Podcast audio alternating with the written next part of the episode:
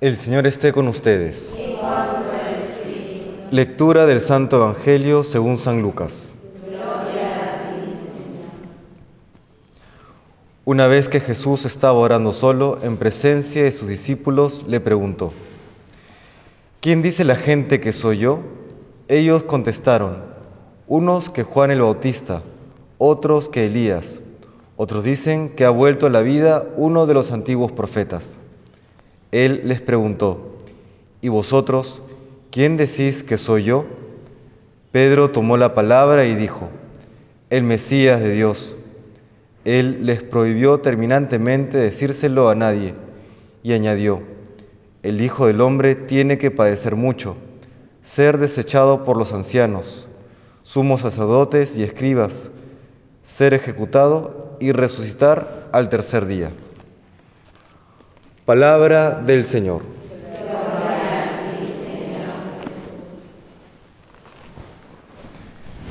En la primera lectura del día de hoy del profeta Ageo, hemos escuchado cómo el Señor, a través de este profeta, mueve al pueblo de Israel, al pueblo judío, mejor dicho, para reconstruir el templo que había sido destruido eh, cuando se da el exilio a Babilonia.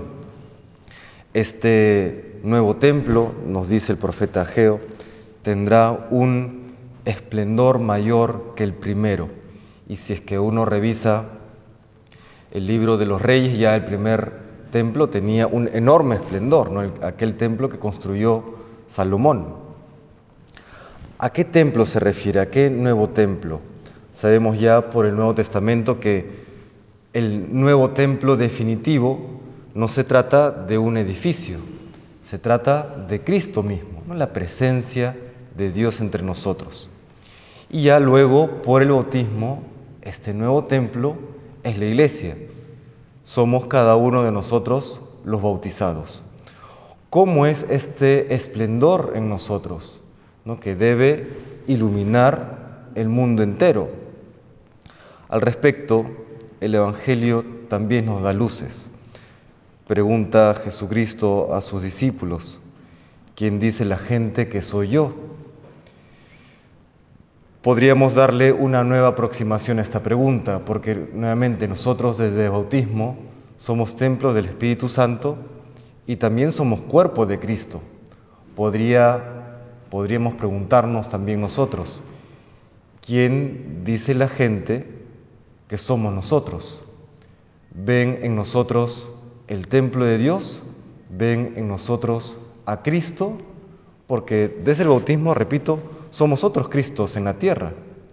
¿Reconocen las personas a otro Cristo en nosotros? Conversando con una persona del movimiento al el cual indignamente dirijo, comentaba, porque destaca por su alegría, comentaba cómo las personas solían preguntarle, ¿y de dónde sacas tanta alegría? Es una persona que por temperamento es alegre, pero el temperamento no es suficiente en los momentos difíciles, ¿no? Y sabía enfrentar la vida con alegría en los buenos y en los malos ratos. Y contaba esta persona cómo era necesario siempre estar cerca a Dios y por estar cerca a Dios tenía esta alegría especial, ¿no? Esta alegría de vivir a pesar de las enormes dificultades que había pasado en su vida. Y ese es uno de los o de las misiones que, tiene, que tenemos nosotros como bautizados. Dar alegría al mundo a través de una sonrisa, a través de un gesto. A veces no tenemos necesariamente los temperamentos más alegres, pero en todo caso cada uno tiene dones, ¿no? Brindando consuelo, sabiendo escuchar, siendo serviciales, siendo empeñosos, diligentes en aquello que se nos encarga y haciéndolo pues siempre por amor a Dios, que ese amor a Dios tiene que notarse. Incluso los gestos o, los símbolos externos, ¿no? Qué importante por eso para los religiosos, las religiosas, llevar el hábito, llevar el, uniforme clerical en el caso de los sacerdotes, porque tiene que notarse a los fieles laicos, quizá alguna cruz, quizá eh, algún signo externo, ¿no? Ahora eh, hay, hay también eh, vestimenta católica, polos o, o, sweatshirts, ¿no? Con mensajes cristianos. Pues todo eso es importante. Claro, lo externo y lo interno. A veces da pena porque se escucha esta frase mal comprendida de el hábito no hace al monje, ¿no? Pero esta frase, por ejemplo, surge su origen es en la Revolución Francesa, en la persecución de las congregaciones religiosas. Por eso se decían los monjes, bueno, nos obligan a quitarnos el hábito, pero el hábito no es al monje. En ese sentido se entiende. No que da igual si es que lo uso o no lo uso, ¿no? Porque lo externo también importa. Que se note entonces que somos católicos, que somos bautizados, ¿no? Este, resplandor del templo, este esplendor del templo tiene que iluminar el mundo entero. ¿Quién dice la gente que soy yo? ¿Quién dice la gente que es la iglesia?